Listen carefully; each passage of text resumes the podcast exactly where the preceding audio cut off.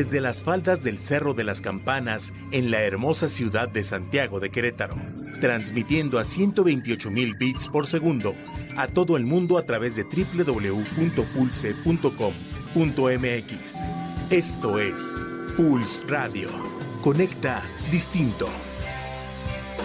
Un producto de Pulse Network Media.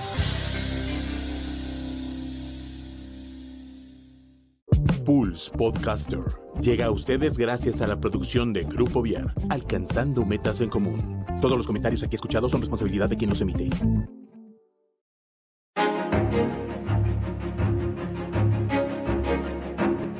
Esto es Zona de Arte.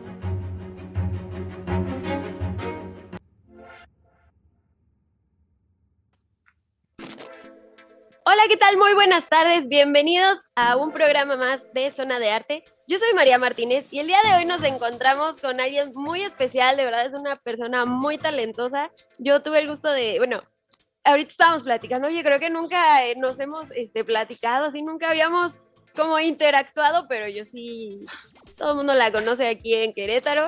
Ella es Vera Plancarte. Vera, ¿qué onda? ¿Cómo estás? Bienvenida. Hola, hola, muchísimas gracias, muchísimas gracias por la invitación y gracias por recibirme aquí el día de hoy y gracias por tus comentarios también. No, hombre, pues muchas gracias a ti porque de verdad les cuento que Vera es una persona muy ocupada, tiene muchísimas cosas y ahorita nos va a platicar este, porque todo el día anda así, así, así. Y, y, pues nos está regalando unos minutos de su tiempo para poder seguir con nuestra, nuestra dinámica de México en el mundo artístico. Entonces, para todos los que no conocemos a Vera, Vera, me gustaría que nos platicaras quién eres, qué haces, a qué te dedicas, por qué escogiste la música, por qué escogiste el violín, como toda esa historia. Claro que sí. Pues eh, yo, mi nombre es Vera y yo soy mexicana, soy, soy de Querétaro. Este, soy violinista y me dedico pues a la música clásica, ¿no? Entonces, este, estudié violín desde que tenía seis años, yo creo, y era una cosa como que yo quería hacer porque pues era lo que veía en mi casa. Mis papás son, son lauderos, se dedican ellos a reparar y construir instrumentos musicales, tienen una tienda ahí en Querétaro. Eh, entonces, pues básicamente crecí rodeada de instrumentos musicales y a mí se me hizo como muy natural querer aprender a tocar, era una cosa que no, no, me, no me preguntaba, no me cuestionaba, puede ser algo que, que quería hacer. Y afortunadamente, pues gracias a mis papás, eh, tuve mucho apoyo de su parte. Eh, estudié eh, con maestros particulares, estudié con el maestro Frank Morales ahí en Querétaro, estudié con la maestra Gela Dubrova en Morelia, estudié con la maestra Vera Kulkova en Ciudad de México también. Y, ahí hice mi licenciatura en, eh, en, la UAC, en la Facultad de Bellas Artes, este, bajo la tutela del maestro Irán Herrera. Este, mm, y bueno, una vez que, que, terminé mis estudios, quería, yo tenía esta ilusión de, de estudiar en el extranjero, de hacer, de hacer, mi maestría en el extranjero, y era una cosa que tenía como de toda la vida ahí, la espinita, ¿no? De saber que se sentía ir a Europa, ¿no? Era como el sueño. Eh, entonces, este, gracias a mi maestra Vera Kulkova es que pude hacer la audición para estudiar aquí. En, ahorita estoy estudiando en el Instituto Superior de Música y Pedagogía en Namur, en Bélgica. Es una, una ciudad en la parte francesa de Bélgica. Y este, estoy estudiando aquí bajo la tutela del maestro Igor Kachuk, es un profesor ucraniano.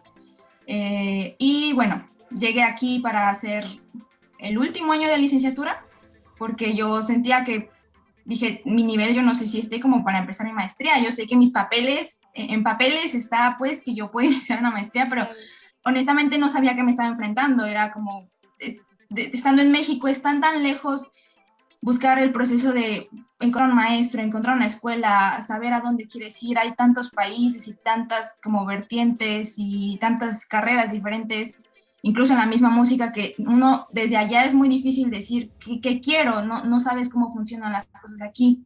Sí, claro. Em, entonces, bueno, llegué a hacer el último año de licenciatura, terminé aquí una segunda licenciatura y ahorita estoy estudiando mi maestría en, em, en especialización del instrumento.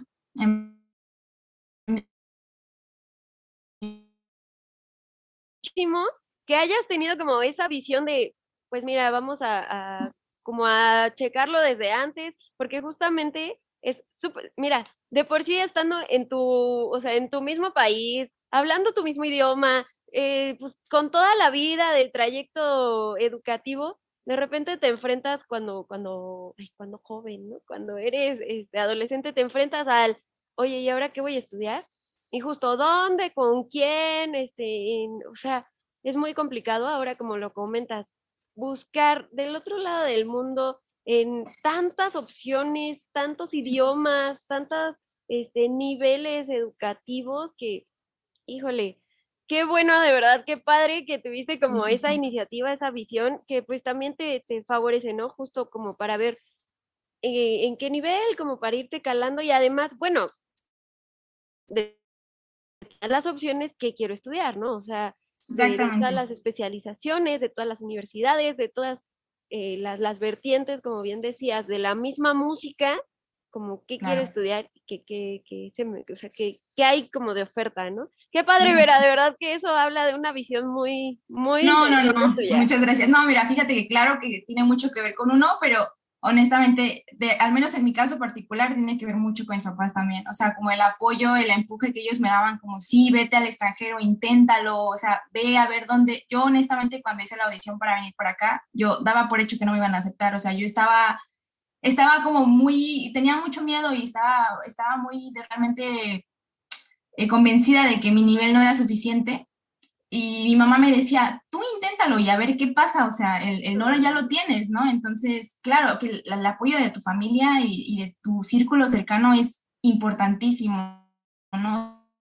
O sea, honestamente, hubiera sido muy difícil que uno se aviente así al otro lado del mundo sin conocer a nadie, o sea, que claro, uno ya que llega aquí, de repente te pones en contacto con otros mexicanos o con otros latinoamericanos y creas un círculo, pero, pero al menos en mi caso particular, el día que yo llegué aquí no conocí absolutamente a nadie, ¿no? Entonces te toca así llegar al otro lado del mundo y decir, bueno, empiezo de cero y, a ver qué pasa. Sí, sí, claro. Que por cierto, les mandamos un saludo a, tus papis, al maestro Armando y a la maestra Hilda, que pues aquí en, eh, en Querétaro son como de los primeros que te llegan a la mente cuando, cuando buscas un laudero, ¿no? Afortunadamente, sí, sí, pues, sí. un saludo para, para, ellos y a tu hermana también, que ojalá algún día la podamos tener también en el programa. Claro que sí. Claro que pues sí, ella anda por acá estudiando en, en Amberes, en otra ciudad de México. Ah, ya, ya, ya, ya. Ah, pues muy bien, pues ahí luego nos, nos, nos ponemos en contacto con Nadia. Claro que sí. Pero bueno, Vera, eh, pues platícanos un poco, si, bueno, ahorita estando allá y con lo que me, comentaste, que llegaste y no conocías como a nadie, y ya después vas conociendo como a muchos mexicanos, ¿cómo es que, o, o, sí, cómo es la comunidad musical latinoamericana allá? Digo, a lo mejor no para cerrar los mexicanos, pero hay muchos, hay pocos, eh, traen como más o menos eh, la misma digamos, como la misma esquema educativo musical. ¿Cómo has visto esa parte? Hablando específicamente ahorita de, Latinoamérica. Mira, específicamente en Bélgica, creo yo que la comunidad musical, eh, digamos, latina, no mexicana, es, pequeña. O sea, hablando ya que Bélgica es un país muy pequeño, ¿no? O sea, Bélgica tiene extensión territorial de Guanajuato. Es, es realmente un, país muy, muy pequeñito y además está dividido dividido dentro. Hay una parte francesa, que es el sur, hay una parte eh, neerlandesa, que es el norte, y hay una pequeña parte alemana. Entonces hay tres idiomas en el país, hay tres tipos de gobiernos. Es, es muy complicado para hacer así de pequeñito lo cual hace también como más difícil que, que, uno de repente se venga a estudiar aquí porque no sabes ni a dónde dirigirte ni por dónde empezar eh, a nivel de burocracia, de gobierno, de visa, de, de escuelas y etcétera. Eh, entonces, honestamente, la comunidad mexicana, por ejemplo, no sé, en, en, la escuela donde yo estoy estudiando somos tres mexicanos por el momento. Okay. De, de una no sé, ¿qué te gusta? Seremos alrededor de 400 alumnos tal vez por la escuela. Entonces, eh, al menos en, sé que en Amberes, eh, donde está mi hermana, hay también otro grupo de mexicanos estudiando también música, este, estudiando percusión, dirección, eh, composición. este, mm, pero la verdad que es, poca, o sea, es, es pequeña la comunidad. Si hablamos de otros países, este, hay colombianos, hay este, venezolanos, chilenos, pero es verdad que es muy difícil, o sea, quienes pues están aquí no es solamente porque tengan un nivel que les, les permita estudiar aquí, sino también los medios económicos, porque es muy complicado, hay mucha gente que pues obviamente viene y trabaja y estudia y es, es difícil, ¿no? O sea, que sí, no, aunque yo creo que todos quisiéramos estar aquí, o sea, es, es complicado realmente, requiere mucho trabajo, no solamente de uno, sino de, de tu familia, de, de todo, de, tu círculo, pues. Sí, sí, claro, ¿no? Y, y, bueno, ahí entra una cuestión justamente, ¿no? Como de, de oportunidades y de... Yo, fíjate que lo que te platicaba hace, hace unos momentos, así como fuera del aire, hace unos días eh, me tocó la, eh, dar curso de creación de web, que nada que tiene que ver con la música, pero justo les comentaba como a los chicos del curso, y creo que eso aplica como en toda la vida, entre más recursos tengas, más posibilidades tengas, tienes. No solo me refiero como a los económicos, también entre más recursos este, educativos tengas, pues más oportunidades tienes. Pero ciertamente en este tipo de, de situaciones sí ayuda mucho como, o, puede hacer una gran diferencia el que tengas una, una, situación económica, digamos, un poco favorable para estas, estas cuestiones. Al menos que tu familia apoye, por ejemplo, tu proceso, ¿no? O sea, claro. porque es, es, muy es muy diferente si uno ya va de por sí contracorriente con su familia, de que quiero estudiar artes, quiero estudiar algo que la música, quiero, y que la familia ya de repente ve como, pero te vas a morir de hambre, ¿sabes? Entonces, ya desde ahí es para que alguien estudie fuera del país, ¿no? No, sé, obviamente sí ayuda, ¿no? Que tengas una posición tal vez económica que te pueda ayudar, pero tampoco es la única solución, o sea, realmente hay opciones. También hay becas, hay este, y becas, no solo becas, digamos, nacionales, o sea, puedes incluso solicitar becas de la escuela de allá, becas del gobierno, o sea, no me refería como a solo a situación económica favorable, digamos, personal, sino que tengas el recurso, como lo hayas podido obtener, ya sea con becas, ya sea con patrocinios, ya sea como, pues, si tu familia te puede apoyar, o si tú mismo, ¿no? A lo mejor, sí, yo hice un negocio. Sí, sí, sí. Por ejemplo, no sé, aquí, aquí en Bélgica, al menos en esta situación específica, Bélgica es uno de los países que te permite todavía trabajar de manera legal mientras eres estudiante. Tú tienes derecho a trabajar, me parece son 20 horas a la semana, un trabajo de medio tiempo. Entonces, que hay, hay maneras realmente de, de, poder sustentarte. Es verdad que el Estado belga, al menos en la parte eh, walona, la parte francesa, da también muchos apoyos económicos para los estudiantes. El mismo, mi escuela, el IMEP, eh, da apoyos para estudiantes. Este, hay becas, hay oportunidades. O sea, creo que lo importante también es y es algo como que suena un poco como superficial, pero es que hay que rascarle, la verdad. O sea, hay muchas oportunidades, pero es de verdad, hay que buscarlas, hay que estar detrás de ellas, hay que enviar papeles y documentación y estar al pendiente y, y pues, o sea, siempre pueden salir cosas buenas allá en México y aquí, o sea, claro. también tenemos beca, nunca y hay diferentes oportunidades de obtener una beca también. Sí, sí, claro, ¿no? Y, y pues lo que decías, ¿no? Como yo creo que también es parte de pues, qué tanto te interesa y qué tanta paciencia tienes, ¿no? Porque también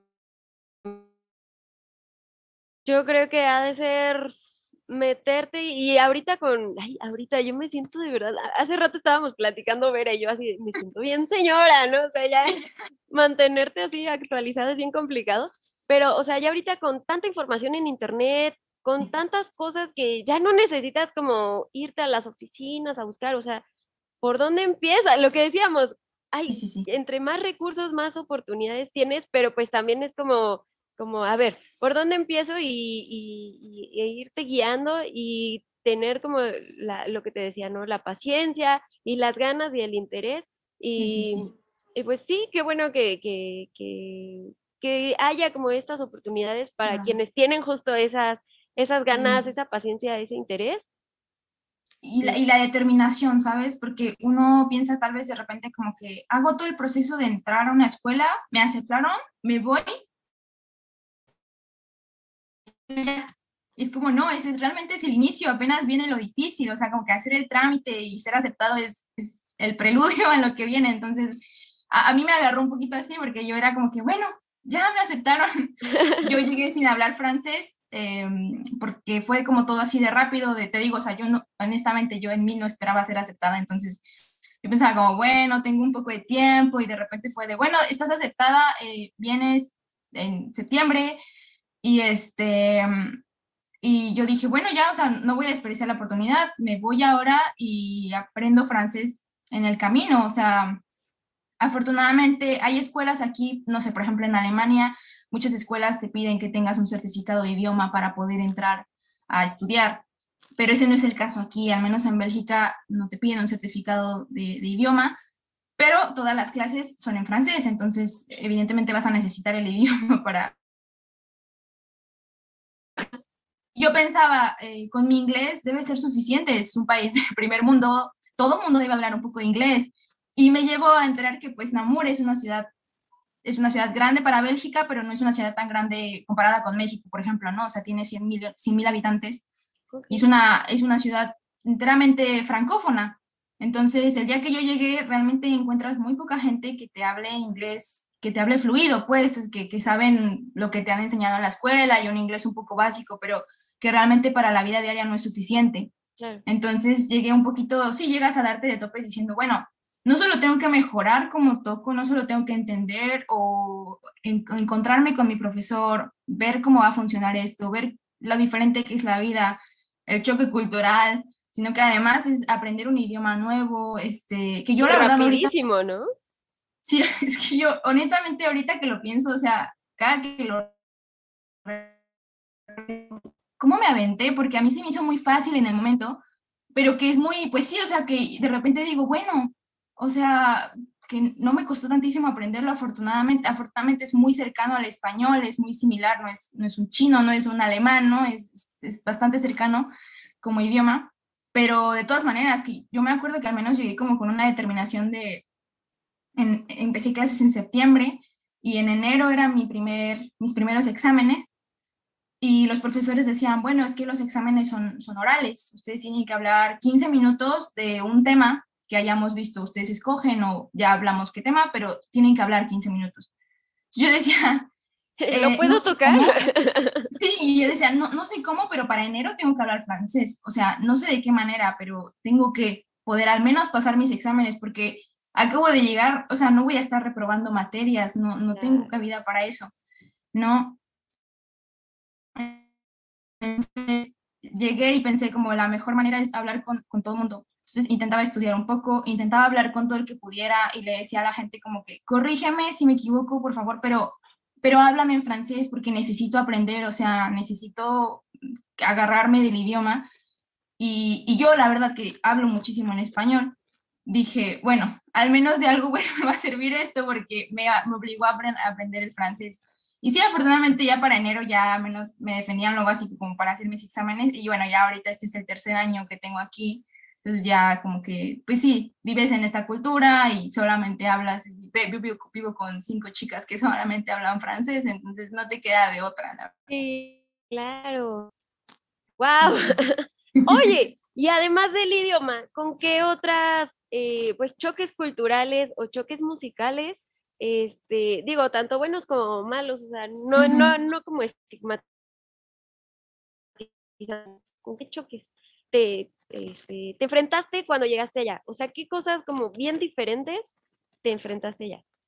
Pues mira, no sé si bien diferentes, pero hay cosas como en los programas de estudio que, que obviamente te hacen ruido. O sea, por ejemplo, yo llegué aquí pensando de repente como, eh, un poco como las ideas del sistema musical, de educación musical en México, por ejemplo, a nivel de la orquesta, que en México de repente es como que, no sé, tienes instituciones como la Escuela Carlos Chávez, ¿no? La Orquesta Escuela Carlos Chávez, y tiene, le damos como una gran importancia a la práctica de orquesta.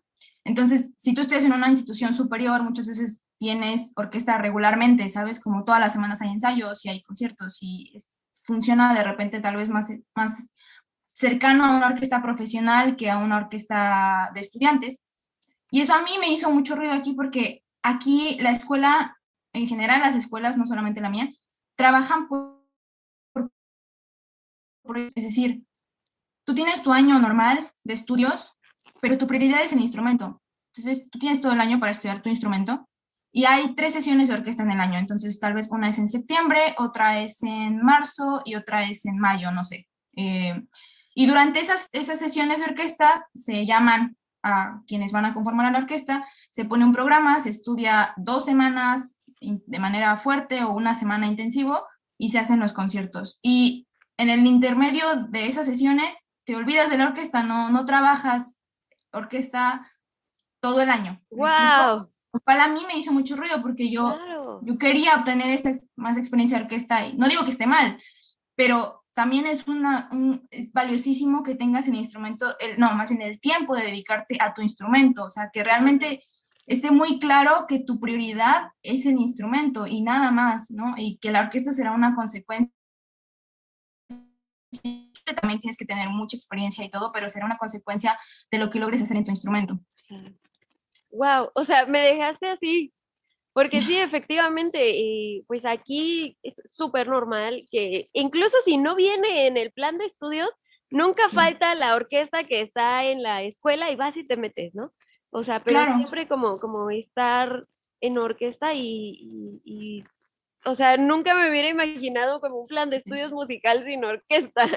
Claro, no, que, que, de repente en México a veces puede ser contraproducente, ¿no? O sea, porque a veces tienes tal vez orquestas que necesitan entregar a cierta fecha en concierto un programa, una grabación, lo que sea, y que entonces uno como músico, como estudiante sobre todo, empieza a sacrificar cosas de su técnica o de su bienestar personal o tu bienestar físico por cumplir estas, estas este, exigencias, ¿no? Que no digo que esté mal, simplemente está, a veces se pierde un poquito de vista lo, hacia, dónde o por qué estamos estudiando esto, ¿no?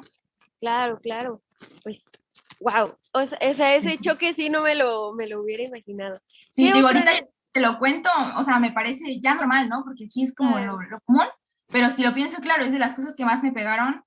Eh, y y no sé, o sea, por ejemplo, al menos en mi percepción, pues em, lo que más me gustó era como tener la experiencia también aquí de tener más música de cámara, porque yo sé que en grandes instituciones eh, de educación musical en México está muchísimo más reglado el programa y tienen música de cámara, muchísimo más, em, con, ¿cómo decirlo?, mucho más seguido y existe un plan mucho más establecido, ¿no?, y estructurado. Pero, por ejemplo, en Querétaro, en la Facultad de Bellas Artes, todavía de repente nos estamos, estamos en progreso de llegar ahí, ¿no? Entonces, de repente todavía nos hace falta un poquito esa experiencia un poquito más seria de música de cámara, un poquito más rica, ¿no? Que obviamente es difícil también por, por, eh, por eh, ¿cómo decirlo? Por las oportunidades que todo el mundo tiene, pero eh, que definitivamente también se puede impulsar porque es muy necesario. O sea, yo, yo llegué aquí, llegué un poquito con esa laguna, o sea, me pegó mucho decir, chin, ya tengo tal edad o tengo tal estudio y me siento en pañales en música de cámara, o sea, que realmente me hace falta mucha experiencia, que realmente me hace falta tocar muchísimo, conocer muchísimo más de repertorio. Y bueno, eso eh, acompañado también con el ritmo de trabajo, ¿no? que por ejemplo cuando llegué las sesiones estas de orquesta que te digo son, no sé, son dos ensayos al día, tres, en la, tres horas en la mañana, tres horas en la tarde y había días que bueno, tienes sesión de orquesta y bueno, es lo que hay que hacer porque hay concierto, pero pues no por eso puedes descuidar tu instrumento y de repente dices, bueno, pero también necesito un ensayo de música de cámara y necesito también estudiar estos extractos orquestales para la clase, entonces que al final del día yo que estudiaba en México, que te gusta tres, cuatro horas al día y me sentía como, ya, soy una pro. Llegas aquí y dices, estás, acabas tocando ocho horas al día y no estás haciendo ni la mitad de lo que necesitas que esté hecho, ¿no? O sea, que realmente se, se, tu vida se reduce a estar trabajando constantemente en todo lo que necesitas hacer y que es un gran programa, o sea, que, que sí, sí, es pesado. Sí, sí, claro, me imagino, ¿no? Y además lo que, lo que comentábamos también antes de empezar la, entrevista, pues vas como a un programa específico, ¿no? No solo vas como, ah, sí, voy a aprender y tengo toda la vida, el resto de la vida para aprender, ¿no? O sea, tienes que, o sea, vas a un programa y pues te van a traer así con exigencias de, de un programa superior, o sea, no, no es como un programa de una academia, por ejemplo, ¿no? Que tú vas a más O sea, yo, yo creo que sí, sí tiene como mucho que ver esto y, y pues, ni modo, a darle, Vera. Nadie nos dijo que, que fuéramos músicos.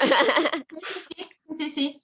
Pero no, o sea, digo, también es obviamente tremendamente satisfactorio, ¿no? O sea, ver, dices, claro, trabajo muchísimo, he tenido que invertir mucho trabajo y tiempo y, y, y, ganas y alma para que funcionen las cosas mejor, pero que también ves los resultados, ¿no? Que era parte de lo que yo quería también cuando llegué aquí, o sea, pensé como, voy a hacer un último año de licenciatura porque me falta el francés, porque no conozco a mi profesor, yo llegué por una recomendación con él, pero yo realmente no lo conocía en persona y tú sabes como lo importante que es que, que, yo creo que de repente a veces tal vez perdemos el, el, punto, perdemos el foco de por qué estudiamos esto, porque creo que lo importante al, al buscar una escuela, al buscar moverse a algún lado, es, es buscar hacia el profesor, ¿no? Es buscar con quién voy a estudiar, la escuela y las materias teóricas y el resto de cosas va a variar de escuela en escuela y, y, lo puedes lograr, pero creo que lo importante al final del día es con quién vas a estudiar y tienes química con esta persona,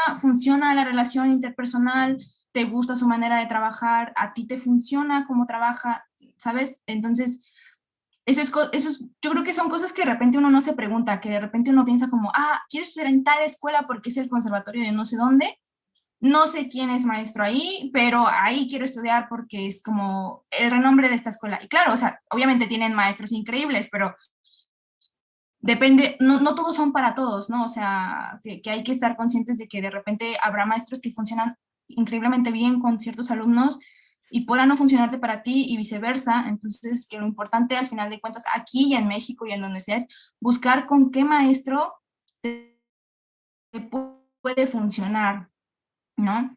Que afortunadamente tuve mucha suerte porque nos funcionó muy bien a, a Igor y a mí eh, la, la, clase que tenemos, pero yo decía, quiero llegar un año antes, aprender francés, entender cómo está pasando la cosa eh, y ver si funciona con mi profesor y si no, bueno, peor de los casos, al menos ya estoy en Europa, ya estoy como un poquito más cerca de decir, bueno, pruebo clases aquí, pruebo clases allá, pruebo que por ejemplo como latinoamericanos de repente tenemos esa desventaja, ¿no? Que tú ves un europeo aquí y para un europeo es muy fácil decir de repente como, bueno, no sé a qué escuela voy a ir, pero en el verano voy y hago viajes a tres, cuatro países diferentes que me quedan cerca porque están o a un vuelo de dos horas de distancia o a un tren, que puedo tomar unas masterclasses, que hay cursos, que hay masterclasses, que hay 3.000 festivales, que hay muchísimas posibilidades de conocer profesores y de poder decidir con quién te quieres estudiar, ir a estudiar y que ellos te escuchen y te digan, oye, si me interesa, si te acepto. Sabes que la red aquí es como, está todo muchísimo más condensado que uno que viene de allá, lo que decíamos hace rato, o sea, dices, conozco tal vez una o dos personas que se fueron al extranjero y claro, ellos no, no, no representan toda la, la, vasta red de músicos que hay en Europa y cómo relacionarte con ellos. Entonces, este, bueno, esa era mi idea también, o sea, como en el peor de los casos que no funcione, bueno, al menos tendré oportunidad de buscar allá. Durante ese como, año. Sí, ver, no sé, o sea, como yo tenía así mis planes en todo abierto porque no sabía a qué me estaba enfrentando, no sabía si me iba a funcionar, no sabía, claro, o sea, uno llega en ceros. Sí, sí, sí. Entonces, pero que al final eso creo que, bueno, que es lo importante, o sea, que buscar un maestro que te funcione. Oye, y qué buen tema tocaste ahorita, porque fíjate que no hemos como platicado de esto. Y es muy importante, digo, no hemos platicado en el programa en zona de arte en general, y creo que es muy importante, muy interesante esto que acabas de mencionar, de, de la importancia de hacer como química con tu maestro, porque si sí, muchas veces te vas como por la institución, muchas veces te vas como, no sé, por el programa y todo, pero para, no sé, en otras áreas, yo supongo que, que, es lo mismo, pero por lo menos en música, sí es como muy importante lo que comenta Vera, ¿no? Hacer como un clic con tu maestro, que tengan como una visión similar o por lo menos una visión de la música que embone entre una y otra visión, que, que la técnica también te ayude a tus, eh, digamos, a tus cualidades físicas. Uh, son como muchas cosas y a mí algo que me, que me da como mucha, no sé, me hace mucho ruido es que también está como, poco, no sé, eh, mal visto o hasta se toman como personal, por lo menos aquí en México, lo que me ha tocado, que le digas a un maestro o, en la institución como, es que no me funciona con este maestro, ¿no? Sí. Y, y, de verdad, o sea, luego es como se lo toma, o sea, se toma muy personal. No sé si es como por la misma forma de ser en general de los mexicanos, que somos como bien apasionados y bien así, este, como, como con un corazón de pollo, pues, ¿no? Entonces, eh, y muchas veces dejamos como de lado o, sacrificamos, igual como decías, el, bueno, pues a lo mejor podría tener un maestro que me funciona mejor o una técnica que, que se adapta más a mis cualidades o una visión musical que, que me sirva para lo que yo realmente quiero eh, trabajar. Como que muchas veces sacrificamos eso por no tener problemas con el maestro o por no tener problemas con la institución o por no poder, ¿sabes? No, en realidad debería ser como lo, pues, lo básico, ¿no? Lo principal. Oye, em, o sea, que tú tengas como el, el, el derecho o el poder de decidir, es mi carrera y yo esto es lo que quiero para mi carrera, ¿no? O sea, yo quiero una, digo porque este, ya me pasó. a mí me pasó y digo, grandes maestros que he tenido en la vida, pero así yo estoy muy feliz eh, con, con, el maestro Armando Ortiz porque se, o sea, le dije, no manches, encontré una técnica que se adapta mucho a mi, a, a, mi, pues a mi fisionomía. Yo, por ejemplo, tengo lesiones ya permanentes en, en, el brazo izquierdo, pero tengo como tres al mismo tiempo. Entonces, mi caso es muy complicado, mi situación este, educativa ha sido muy complicada, pero, pero yo lo veo desde que empecé a estudiar con el maestro, o sea, ha sido como, wow, o sea, mis lesiones se, se han disminuido, eh, he podido avanzar en cosas que yo ni sabía, ¿no? O sea, que, que, que, iba a poder lograr. Yo no manches, o sea, por fin he podido lograr. Y, no es como una cuestión personal, sino simplemente son, son cosas que se adaptan más, ¿no? O sea, que, que para, para pues sí, para cada individuo, cada, cada individuo es diferente, ¿no? Y cada persona es diferente y, el que tengas tú la capacidad de, de poder decir, esta, esta técnica me funciona, este maestro me funciona, esta visión me funciona, o sea, creo que, que es básico, ¿no? O sea, creo que es algo, pues, no sé, muy padre, que puedas tú, tú, decir, esto es lo que quiero para, para mi carrera, para mi futuro, y que, que puedas tener la libertad de no tener problemas a nivel personal, ¿no? Pero sobre todo eso que decías, o sea, tal vez mm, tener muy claro uno como estudiante de música que lo importante o lo más importante va a ser cómo te desarrollas en tu instrumento. Entonces, ¿qué te va a hacer llegar ahí? ¿No? ¿Quién, quién va a ser tu sensei, dilo así, ¿no? Para, para llegar ahí. Y es lo que tal vez eh, a veces uno que no estudia música profesionalmente, no, tal vez no, no se entiende de la misma manera, ¿no? Porque es muy diferente ir a tomar clases eh, grupales de una u otra materia a una universidad que tal vez tiene cierto prestigio, a estudiar en una institución con cierto prestigio también, pero que tal vez no, no funciona con tu maestro, ¿no? Entonces, que lo importante yo creo aquí es eso, es tener muy en claro que lo importante es con quién vas a estudiar, que esta persona esté comprometida contigo, con tu crecimiento, que esté comprometida con la educación que está dando, eh, que funcione en esos aspectos. Eh, al menos, no sé, en, en, mi, en mi crecimiento personal, mis papás me ayudaron mucho en ese aspecto también, pero, o sea, fue mucho en esa línea, ¿no? O sea, mis papás me decían como no te vayas a estudiar tal vez a otra ciudad, todavía estás muy joven, es un poco peligroso, pero, pero vamos a estudiar, vamos a intentar que estudies con los mejores maestros posibles, entonces te apoyamos, vas a ir a tomar clases a tal y tal ciudad. Y bueno, tus materias teóricas, eh, llévalas en una institución que te permita obtener un título, eh, pero que puedas también nutrirte mucho de otras experiencias con otros maestros que te guíen y te hagan crecer en tu instrumento, ¿no? Entonces, eh, yo creo que eso, o sea, eso fue el punto clave para que yo pudiera llegar a, estudiar también, a tener un nivel para poder estudiar aquí. Eh, y yo te hablo de repente también como alguien que nunca salió realmente de provincia, ¿no? Alguien que, que, realmente mi educación este, de institución es en Querétaro y, que desafortunadamente o afortunadamente no, no, me ha tocado todavía convivir mucho con eh, instituciones, no sé, por ejemplo en Ciudad de México, con otras escuelas u otros círculos de colegas, eh, donde probablemente si alguien nos escucha diga como, no, está diciendo mentiras, así no es aquí en México, pero es mi percepción al menos desde, desde una provincia, desde, desde Querétaro, por ejemplo, ¿no? Entonces, bueno, pero que eso, lo importante es sobre todo el maestro, es saber que es un trabajo uno a uno y, que aunque, por ejemplo, de repente en México sea muy común ver que si quieres un instrumento en una academia, cursos grupales y todo este rollo que ya conocemos, el que se quiere dedicar profesionalmente a esto debe saber que el trabajo es uno a uno y que lo importante va a ser esa relación. Yo, por ejemplo, ahora con mi maestro hablaba y mi maestro me decía, bueno, es que tengo que ver a quiénes voy a aceptar el próximo año pero a mí ya no me gusta aceptar gente que solo me manda videos. O sea, yo prefiero gente que pueda venir y tomar aunque sea una clase conmigo, no porque no confíen que tocan bien, sino porque a mí me interesa que si acepto a alguien, sea alguien con quien al menos yo vea que tengo química y que puede funcionar y que realmente está aceptando a alguien que tenga el potencial de estudiar conmigo cinco años. Porque si yo abro un lugar para alguien que tal vez toca increíble, pero luego llega aquí y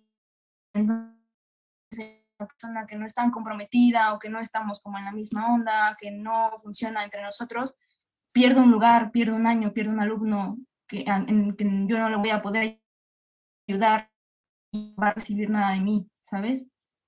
Claro. Pues está, o sea, me parece algo muy interesante, o sea, porque muchas veces yo creo que también perdemos de vista como la visión del maestro. ¿no? o sea, y, y, eso que dice tu maestro, o sea, el que tú tengas un lugar en una cátedra, quiere decir, o sea, pues es un lugar ya ocupado, ¿sabes? Entonces, es un lugar que alguien más no va a poder ocupar. Entonces, sí es muy importante también considero y, pues lo que comentamos, ¿no? O sea, el, que haya una química, a lo mejor esto que comenta tu maestro, un una prueba, ¿no? Por lo menos para ver si, si, si son compatibles las personalidades, ¿no? Sí, sí, que no hay que perder de vista que finalmente es una relación humana, ¿no? Claro. Entonces, más allá de la música y de todo, es una relación humana y pues no con todos te vas a llevar bien, ¿no? Entonces, así también pasa en la música y, y, y eso. Y, y habrá también más, no sé, necesidades técnicas que uno tiene que tal vez algunos maestros no van a cumplir y otros sí, ¿no? O sea, que habrá maestros que funcionen mejor con alumnos que tienen una técnica mucho más avanzada porque les van a ayudar como en el lado musical a impulsarlos y hablar de una ya una especialización en cuanto a la musicalidad y habrá maestros o alumnos que llegaremos tal vez con bases técnicas un poquito menos este, menos puestas y que necesitaremos un maestro que te ayude todavía a simbrar bien como todo, toda la estructura de tu técnica para poder crecer, ¿no? ¿Sabes a qué me, me remontó así como rápidamente esta situación?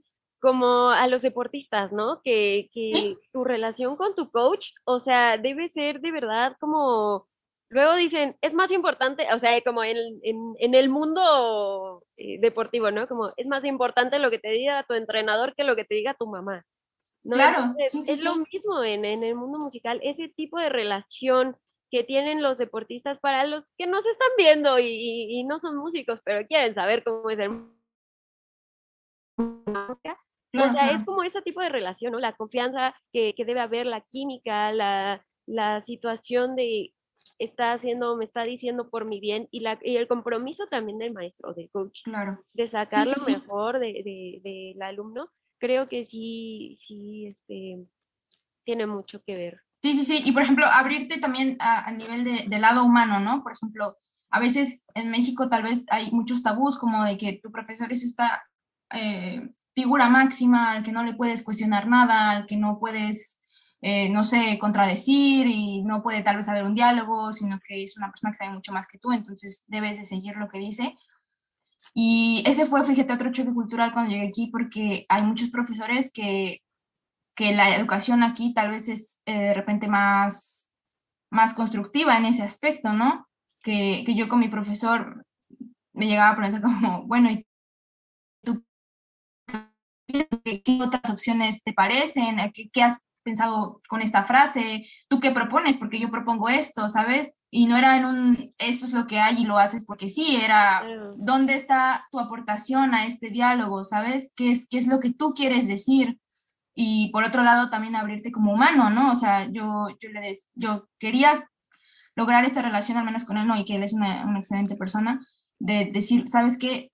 Tengo miedo. O sea, no sé cómo voy a ser capaz de tocar esto, no me veo siendo capaz, no me siento con confianza, no sé qué estoy haciendo mal, yo qué sé, hablar como también desde, desde tus inseguridades, porque a veces si uno no dice nada, el profesor dice, bueno, eh, que, que ahí, va, ¿no? Que está avanzando y vas a llegar un día, pero el día que tú te abres y explicas, mira, ¿sabes qué?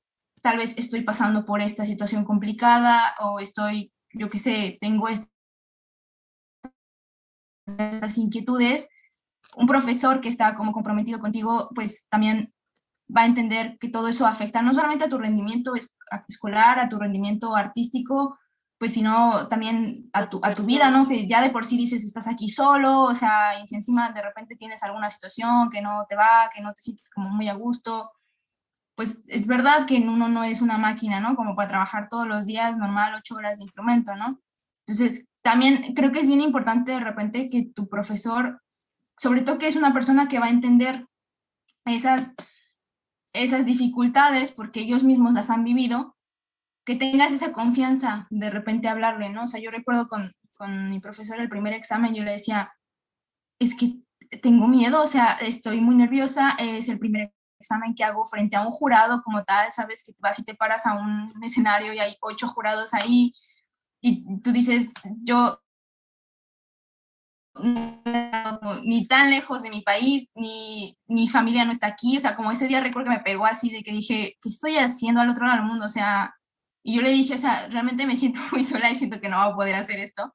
Y él dice, no, tranquila, o sea, me recuerdo que me dijo, yo, yo soy tu familia aquí, tú, tranquila, esto, esto va a ir bien, ¿no? Y, y cuando tienes ya de repente esa confianza, eh, que, que confías que esta persona pues no solo te quiere ayudar, sino que tú también quieres aprender, que quieres absorber todo lo mejor de eso, eh, pues que, que, ya cuando llegas, eh, pues sí, a ese nivel, pues todo potencia para que uno crezca muchísimo, no solo como, como artísticamente, sino también como persona. Claro, claro, claro, no podemos perder de vista que además estamos en una eh, disciplina de, de, humanidades, ¿no? Y... Sí, exactamente y sí, o sea, creo que eso afecta como integral a toda la, estructura musical, ¿no? Hablando ahorita, por ejemplo, de, esta relación alumno-maestro. Wow. pues qué padre ver que hayas podido tener eh, esos apoyos allá. Qué bueno que no te, te apaniqueaste y te regresaste y que más bien estás como siguiendo tus estudios y, sigues creciendo, de verdad me da muchísimo, muchísimo gusto.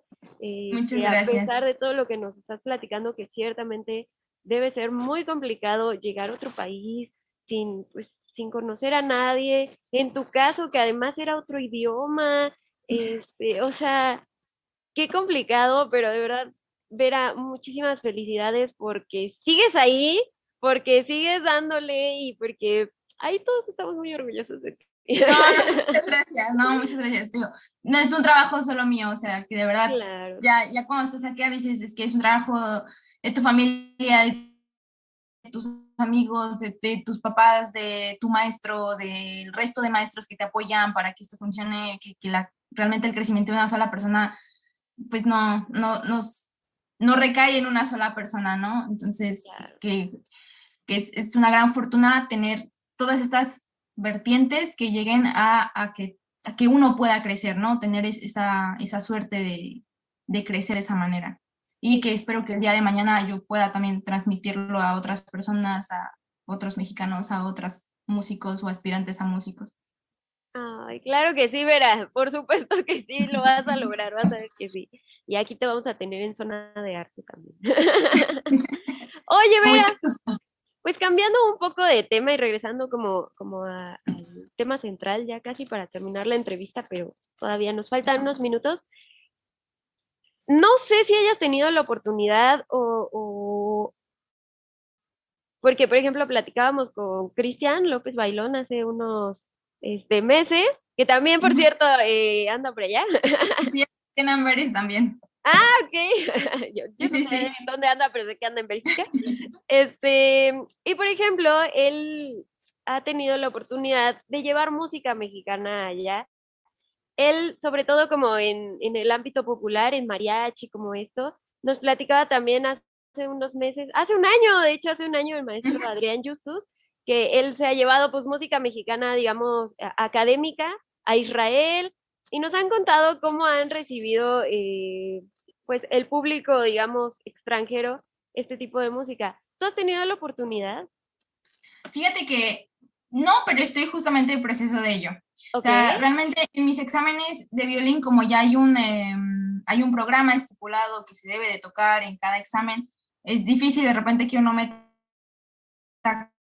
Acá le dan, pues obviamente ellos, y eso me parece increíble, o sea, que obviamente como países europeos dan mucho apoyo pues a, a compositores de sus países, ¿no? Es, es increíble.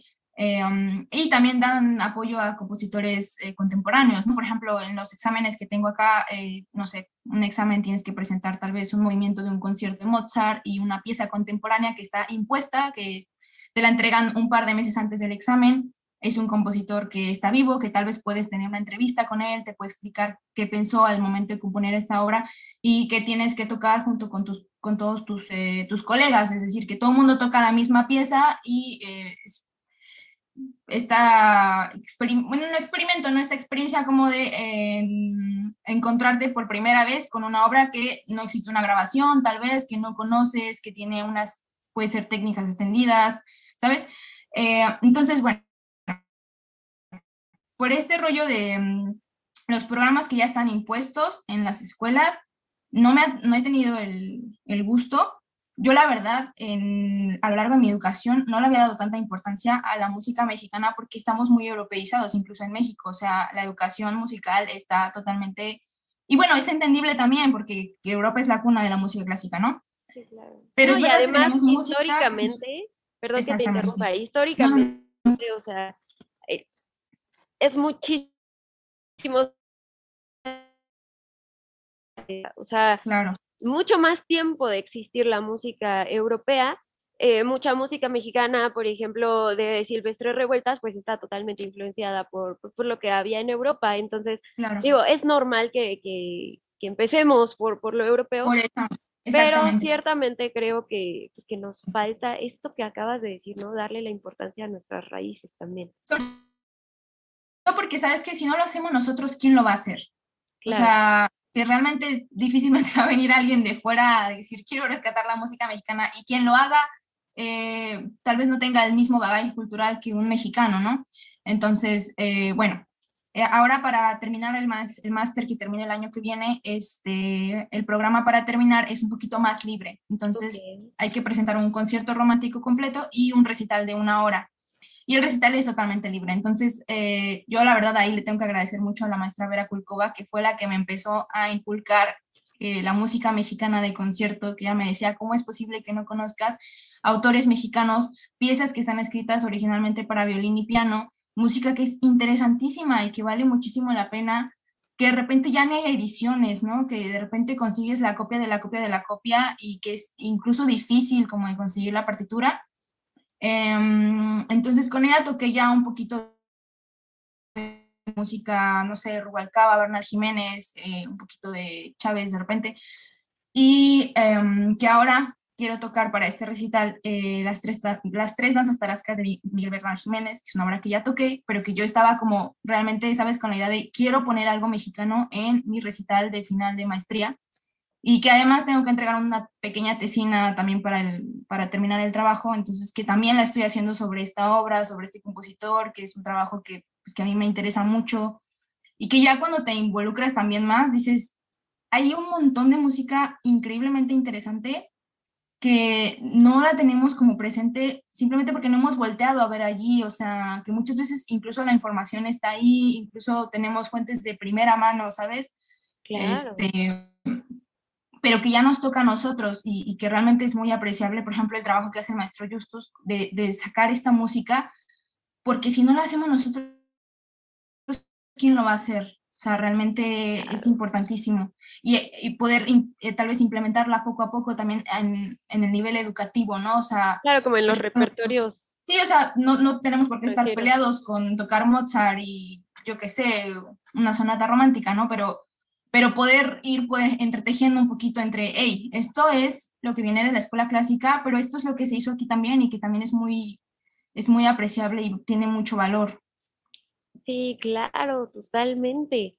Y, que además el público lo agradece, ¿no? Por ejemplo, nos comentaba el maestro Justus, pues es que, o sea, el público como bien agradecido de, oye, es música nueva, digo, no es nueva, pero, o sea, es como un repertorio diferente, dice, sí, amamos mucho, mucho a Beethoven y amamos mucho, mucho a Bach y lo que tú quieras, pero también es, pues, agradable música nueva que con otras eh, raíces culturales, o sea, como que creo que es un campo también, eh, digamos, pues un campo laboral eh, que, falta explorar, ¿no? Que falta, eh, ¿cómo se dice? Explotar también. Explotar, esa era la palabra que estaba buscando, ¿no? O sea, como, como un campo de oportunidad, sobre todo, pues te diría que en el extranjero, pero yo creo que aquí mismo en México también. Honestamente, sí, yo creo que hay que empezar muchísimo en México, pero obviamente en el extranjero también, o sea, y, que la verdad, uno a veces tal vez se hace menos, ¿no? Como uno dice, ay, yo que voy a venir a presentar aquí una pieza mexicana, o yo qué sé.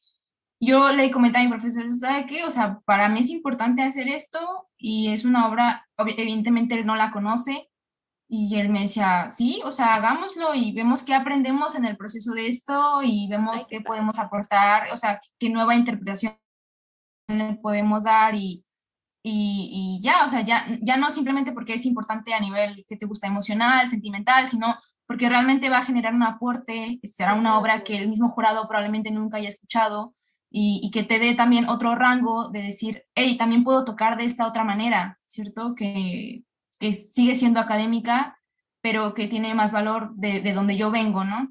De, mi bagaje cultural. Y enriquecer también tu, pues tu formación, o Enriquecer como tus interpretaciones, como todas esas cosas que, pues, que deberíamos de desarrollar desde el inicio, ¿no? O sea, desde, yo, yo creo que la música mexicana debería estar desde que agarras tu violín y en el Suzuki, hacer como un Suzuki mexicano estaría increíble, ¿no?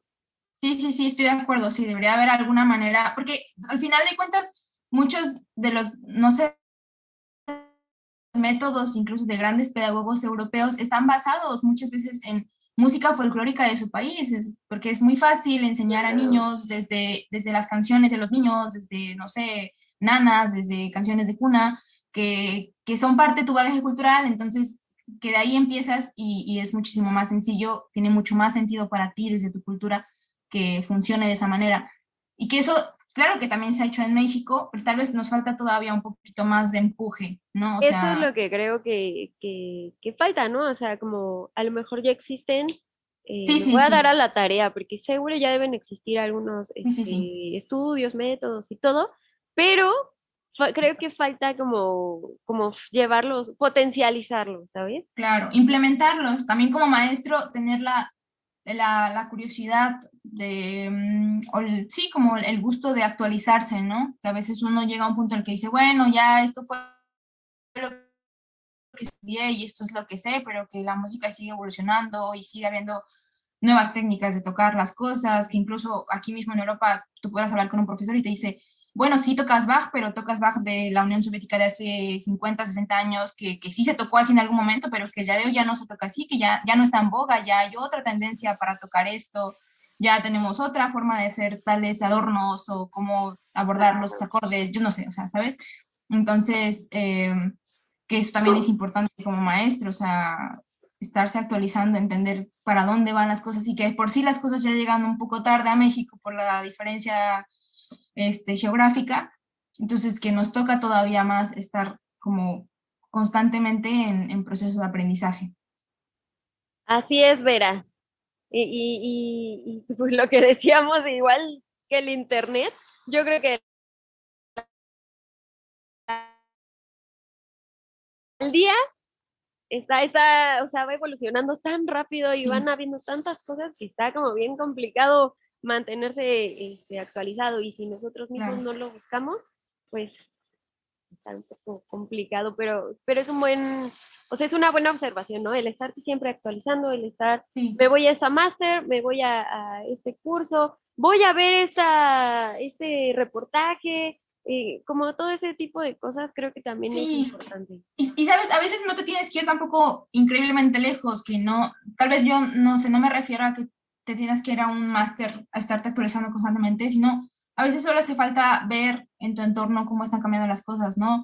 No, no pasa de que te sientes a ver nuevas interpretaciones de nuevos solistas en YouTube, ¿no? Que todo el tiempo están saliendo nuevos ganadores de concursos, nuevos jóvenes prodigios, nuevos solistas que tienen nuevos contratos con disqueras y una, un video más de tal concierto, un video más de programa.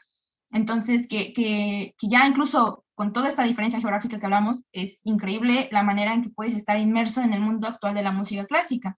O sea, que, que realmente tampoco hay excusa, pues, que, el día, que quien quiere eh, puede realmente estar pensando y viendo cómo funcionan las cosas en Estados Unidos, en Europa, en Asia, en, ¿sabes? Claro. Que ya, ya a esas alturas realmente es una ventaja tener eh, eh, las comunicaciones que tenemos hoy en día. Sí, totalmente. Vera, pues mira, ahora sí ya casi eh, se nos acaba el programa, pero me gustaría que nos platicaras, digo, tengo como muchísimas cosas que me gustaría que siguiéramos platicando, pero, ya en algún otro momento este, te invitaremos. Eh, estaría padre que juntáramos a las dos plancartes, fíjate, a ver si nos podemos por ahí poner de acuerdo. claro que eh, sí, con mucho gusto. Este, y, y íbamos platicando de, de, muchas cosas muy interesantes que a lo mejor ni siquiera tienen que ver con, con México en el mundo artístico, pero que son, o sea, son puntos que, que, que me gustaría eh, tocar. Pero me gustaría ahorita que nos platicaras qué proyectos tienes y en qué andas metida y qué se viene para ver a Plancarte. Mira, la verdad es que ahorita mi proyecto principal es terminar mi maestría. Entonces, em, yo tengo planeada terminar eso para el verano del próximo año.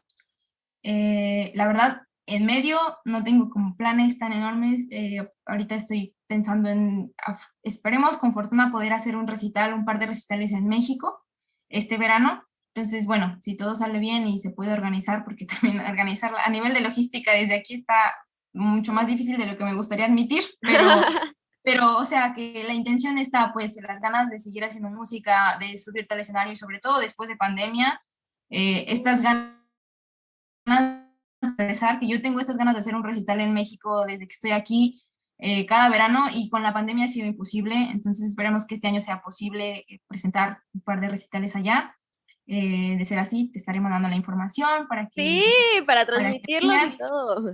Sí, claro que sí. Este, y si no, la verdad es que, pues no, por el momento mis planes son terminar a nivel de estudiante, porque me gustaría tener más proyectos, pero honestamente es, es pesado lo, lo, que tengo que hacer por acá. y, de repente, claro, proyectos pequeños que tenemos aquí, tanto con la escuela como, em, como personales también. Eh, tengo un quinteto eh, para música de cámara aquí en la escuela y tenemos un quinteto, un cuarteto de cuerdas con clarinete. Y bueno, también estamos con ellos este, intentando poner un, un, recital para finales de septiembre, si todo sale bien. Estamos tocando el quinteto para um, clarinete de Mozart y estamos montando el quinteto para clarinete de Brahms. Entonces, bueno, que ahí estamos entre música de cámara, recitales, este, y seguir preparando el programa para el final de la maestría, que es lo que te decía, es, un programa de una hora 45, una hora 40 minutos para, para junio, para junio del próximo año, y que, que yo de repente digo, ¿qué estoy haciendo aquí? O sea, como haciendo este programa que en la vida me había imaginado yo, pues, que iba a ser capaz, ¿no? Que obviamente te toma más tiempo y, te, te, agarra de manera diferente, porque pues vienes de una educación que es completamente distinta a la que están acostumbrados aquí, tal vez. Eh, pero que con la guía adecuada de repente dices, wow, estoy haciendo esto que jamás me hubiera sentido capaz o que no creía que iba a poder. Y, y bueno, esperemos que también salgan más proyectos próximamente, pero es verdad que todo apenas está empezando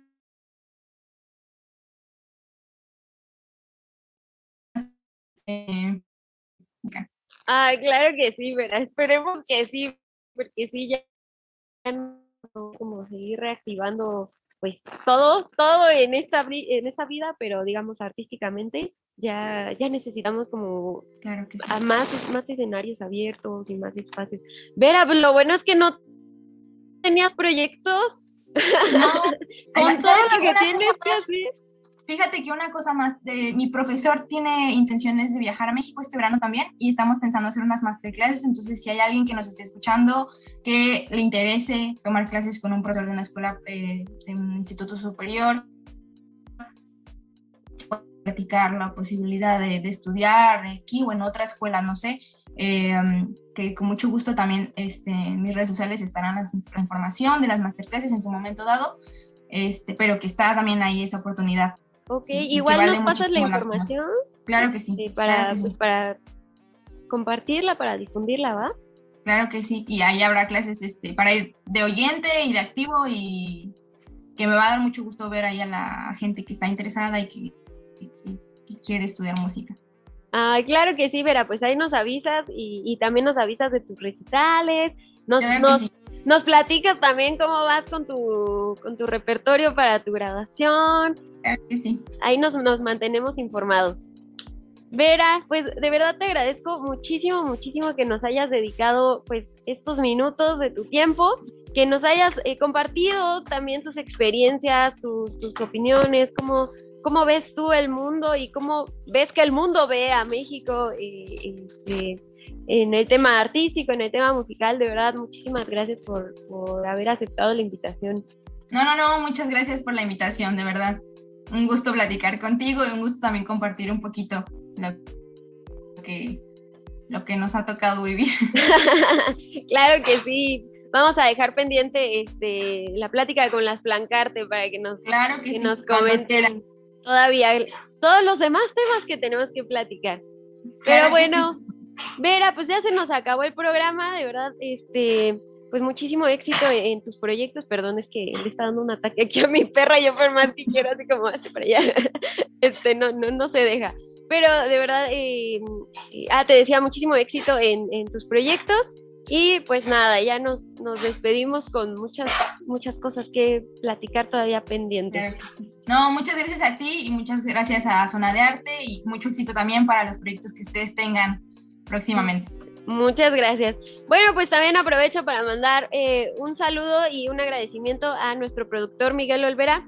Miguel, que siempre nos está apoyando y siempre nos está aquí haciendo eh, viable que podamos transmitir y que podamos llegar hasta sus, hasta sus, sus pantallas y sus oídos, porque también estamos en podcast.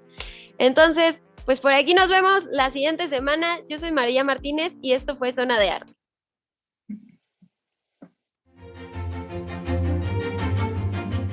Esto fue Zona de Arte. Escucha nuestra siguiente emisión y síguenos en redes sociales como Zona de Arte.